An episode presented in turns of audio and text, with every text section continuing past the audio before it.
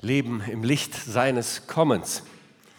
Das ist die Überschrift, die ich gewählt habe über den ersten Thessalonicher Brief. Und heute kommen wir beim Studium des ersten Thessalonicher Briefes zum Abschluss, zum letzten Abschnitt.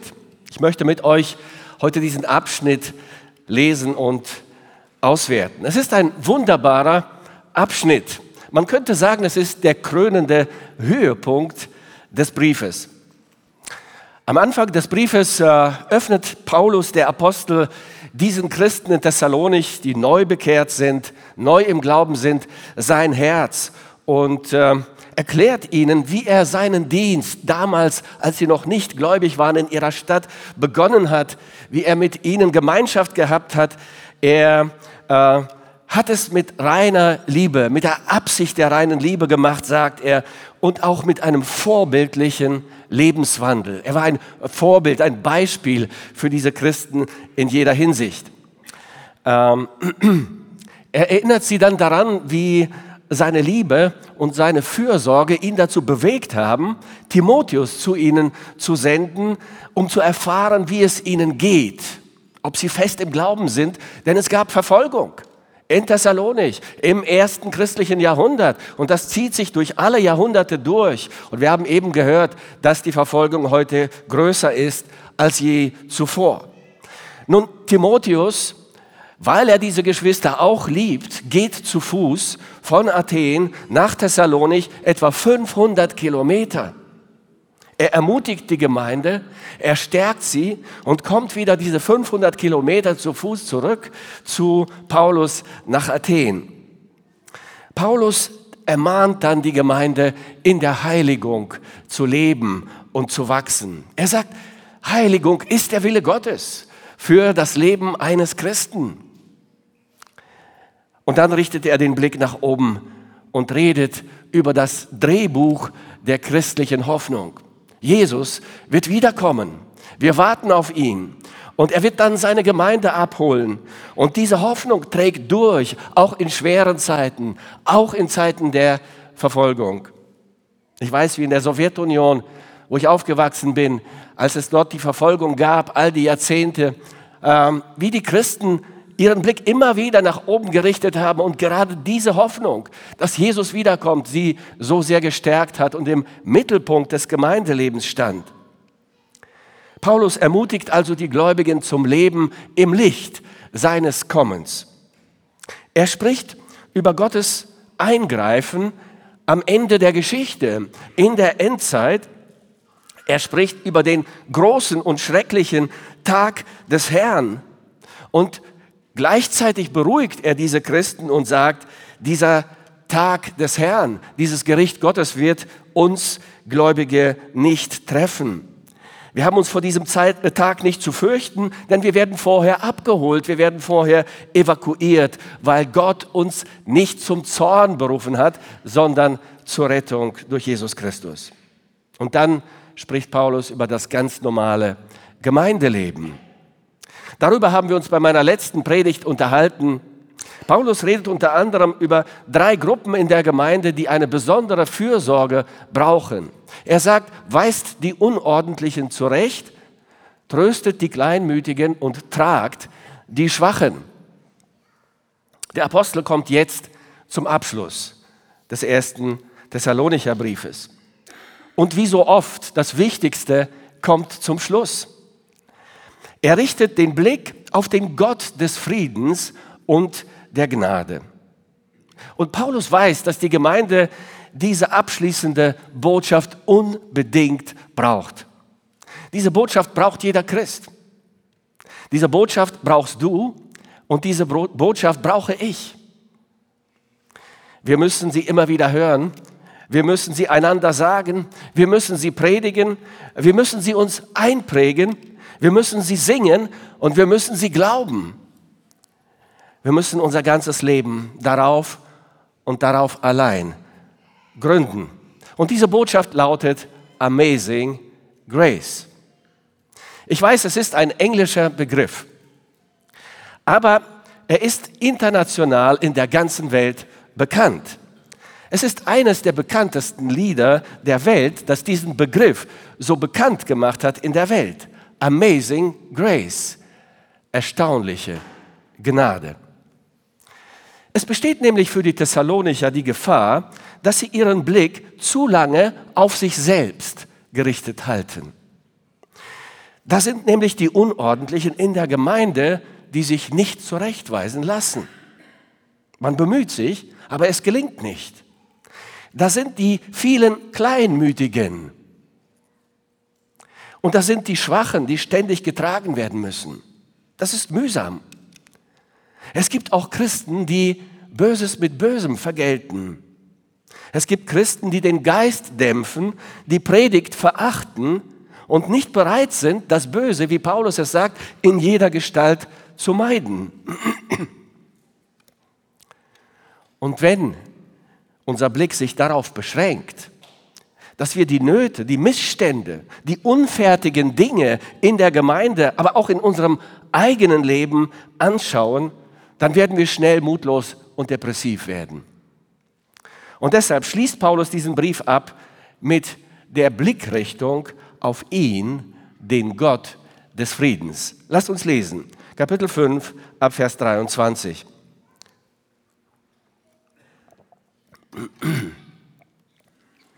Er selbst aber, der Gott des Friedens, heilige euch durch und durch und euer ganzes Wesen, der Geist, die Seele und der Leib, möge untadelig bewahrt werden bei der Wiederkunft unseres Herrn Jesus Christus. Treu ist er, der euch beruft. Er wird es auch tun. Brüder, betet für uns. Grüßt alle Brüder mit einem heiligen Kuss. Ich beschwöre euch bei dem Herrn, dass dieser Brief bei allen Heiligen vorgelesen wird. Die Gnade unseres Herrn Jesus Christus sei mit euch.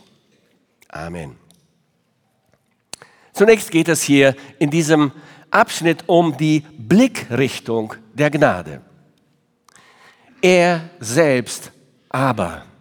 So beginnt Paulus diesen Abschnitt. Der Blick muss weg von uns und hin auf ihn gerichtet werden. Paulus liebt dieses Aber. Er verwendet es immer wieder. Es ist das Aber der Gnade Gottes. Und Paulus erkennt seinen Gott. Er kennt ihn. Er hat dieses Aber der Gnade Gottes in seinem eigenen Leben erlebt, auf dem Weg nach Damaskus. Als er voller Hass gegen die Christen in einem fanatischen religiösen Eifer die Gläubigen vernichten wollte. Er begegnete auf dem Weg nach Damaskus dem Gott der Gnade. Er selbst aber stoppte Paulus damals, rettete ihn, schloss Frieden mit dem Feind des Evangeliums, gab ihm ein neues Herz, eine neue Liebe zu Jesus, einen neuen Auftrag der Verkündigung des Evangeliums an die Heiden, gab ihm das Apostelamt. Amazing Grace. Seitdem hat Paulus das Aber der Gnade Gottes sehr tief und fest in seinem Herzen und in seiner Verkündigung verankert. Er schildert zum Beispiel im Römerbrief die Verlorenheit und die Schuld des Menschen in den dunkelsten, in den schlimmsten Farben, in den Kapiteln 1 bis Kapitel 3, Vers 20. Er lässt weder den Heiden noch den Juden auch nur einen geringen Schimmer der Hoffnung, dass sie vor Gott irgendwie bestehen könnten. Die Sünde ist grausam. Sie stürzt mich und dich, sie stürzt die ganze Welt in den Abgrund der Hölle. Da ist keiner, der Gutes tut. Es gibt keinen, der Gott gefallen könnte. Und als die Hoffnungslosigkeit mit Händen zu greifen ist und man denkt, jetzt ist alles vorbei, Paulus. Wie kommst du jetzt aus dieser Nummer noch raus? Wie willst du uns jetzt noch trösten? Wo ist der Ausweg? Dann kommt Paulus mit dem göttlichen Aber. Und er spricht es in der Kraft des Heiligen Geistes aus.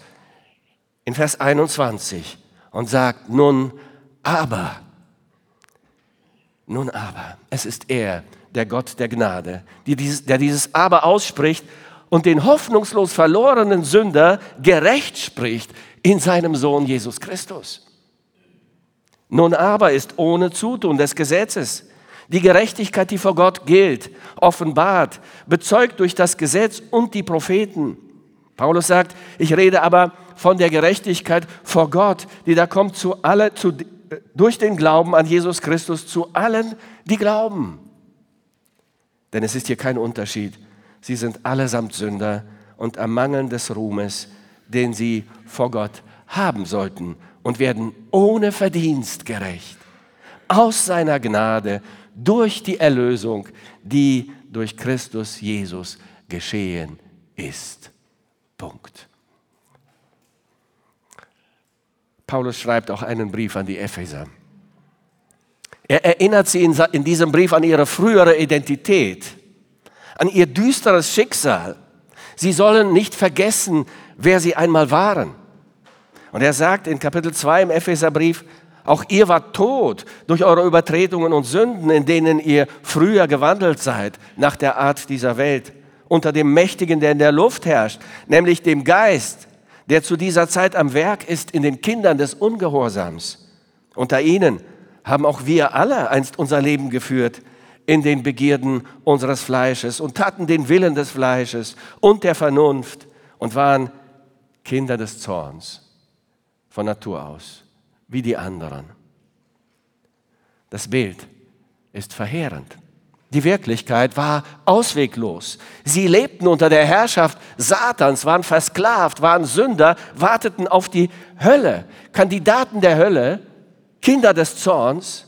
Und dann kam die Wende durch das göttliche Aber. Paulus spricht dann in Vers 4 weiter, aber Gott, der reich ist an Barmherzigkeit, hat in seiner großen Liebe, mit der er uns geliebt hat, auch uns, die wir tot waren, in den Sünden mit Christus lebendig gemacht. Aus Gnade seid ihr gerettet. Und er hat uns mit ihm auferweckt und mit eingesetzt im Himmel, in Christus Jesus, damit er in den kommenden Zeiten, im Himmel, in der Ewigkeit, er zeige den überschwänglichen Reichtum seiner Gnade durch seine Güte gegen uns in Christus Jesus. Denn aus Gnade seid ihr gerettet durch Glauben und das nicht aus euch. Gottes Gabe ist es, nicht aus Werken, damit sich nicht jemand rühme. Ich erinnere mich an meine Bibelschulzeit in England, in Swansea am äh, Bible College of Wales. Ich war damals 19 Jahre alt. Wir hatten einen Dozenten, der uns den Epheserbrief auslegte. Es war Mr. Morris. Er war auch der Pastor der Baptist Church von Swansea. Es war ein kleiner, unscheinbarer, rothaariger Mann. Aber als er zu dem Vers 4 in Kapitel 2 kam im Epheserbrief, zu diesen zwei griechischen Worten, Theos de, Gott aber, aber Gott. Als er diese Worte las und auslegte, veränderte sich sein Gesichtsausdruck, sein ganzes Wesen. Er war nicht wiederzuerkennen. Seine Augen leuchteten plötzlich und ich staunte über diesen Mann. Die Begeisterung, mit der er über dieses Theos De, aber Gott redete, war so beeindruckend, dass ich es eigentlich bis heute nicht vergessen kann. Und damals verstand ich, was diesen unscheinbaren Mann so besonders macht, was ihn auszeichnet, was ihn an der Gemeinde hält und die Gemeinde an ihm, was ihn in der Spur hält in seinem Dienst, was ihn nicht müde werden lässt in seiner Arbeit, was seine Augen zum Leuchten bringt. Es ist dieses Aber Gott. Es war die Blickrichtung der Gnade. Es waren die Augen, die auf seinen Gott gerichtet waren, der das Aber der Gnade in unser Leben spricht. Und ich dachte mir damals, das will ich auch verstehen. Das will ich auch lernen. Diesen Blick will ich einüben. Ich will ihn begreifen und ich will ihn in meinem Glaubensleben praktizieren und ausleben. Die Blickrichtung der Gnade ist auf unseren Gott gerichtet, liebe Freunde der das Aber in unser Leben hineingesprochen hat. Und dann blickt Paulus auf den Gott des Friedens und sieht in ihm und in ihm allein den Garanten der Gnade. Der Garant der Gnade. Paulus sagt, er selbst aber, der Gott des Friedens, heilige euch durch und durch, treu ist er, der euch beruft, er wird es auch tun. Der nächste Punkt ist das bitte. Einmal umschalten. Er wird es auch tun. Dreimal er. Er selbst. Treu ist er. Er wird es tun, sagt Paulus. Die Garantie der Gnade ist Gott selbst. Dieser Gott des Friedens kam zu uns in seinem Sohn Jesus Christus und brachte uns Gnade. Die Feindschaft hat er beendet. Er ist der Gott des Friedens. Die Angst hat keinen Platz mehr in unserem Leben. Wir haben Frieden mit Gott. Die Gnade Gottes beseitigt die Angst. Er selbst aber, der Gott des Friedens, tut es. Amazing Grace. Diese erstaunliche Gnade bewahrt uns nicht nur vor Verzweiflung und vor Depression, das auf jeden Fall. Sie rettet uns nicht nur aus der Angst, weil wir jetzt Frieden mit Gott haben und uns nicht vor dem Gericht und der Hölle fürchten müssen, sie bewahrt uns auch vor der Selbstüberschätzung und vor dem Hochmut. Die Blickrichtung ist nämlich niemals auf uns selbst gerichtet. Niemals. Die Sicherheit ist niemals in dir oder in mir zu finden. Und wenn du sie in dir suchst, wirst du immer scheitern, immer verzweifeln. Es gibt sie nicht in dir oder in mir. Sie ist immer in ihm. Er selbst aber, der Gott des Friedens. Schaut einmal, wenn Dinge gut lauf, laufen, in der Gemeinde, im persönlichen Leben, wenn es Erweckung gibt, wenn wir in der Heiligung Fortschritte machen, wenn die Gemeinde wächst, ist die Versuchung doch so groß zu sagen, ich selbst aber, wir, wir schaffen es. Wir sind treu, wir werden es tun, wir mit unserer Erfahrung, wir mit unseren Predigten, wir aber als Gemeinde Köln-Ostheim, wir mit unseren begabten und hingegebenen Mitarbeitern? Nein, niemals. Niemals. Für mich und für dich gibt es keinen Platz in der Garantie der Gnade Gottes. Keinen Raum. Der Garant ist immer nur er. Wir sind untreu, aber er bleibt treu. Er hat uns gerettet. Er hat uns auf den Weg der Nachfolge gestellt. Er hat uns zur Heiligung berufen.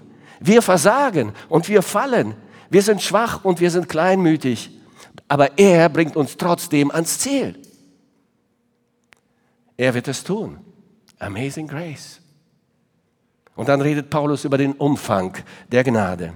Er sagt, er selbst aber, der Gott des Friedens, heilige euch durch und durch. Und euer ganzes Wesen, der Geist, die Seele und der Leib, möge untadelig bewahrt werden bei der Wiederkunft unseres Herrn Jesus Christus. Dieser Umfang der Gnade ist umwerfend. Tatsächlich. Ich kann ihn heute nur streifen.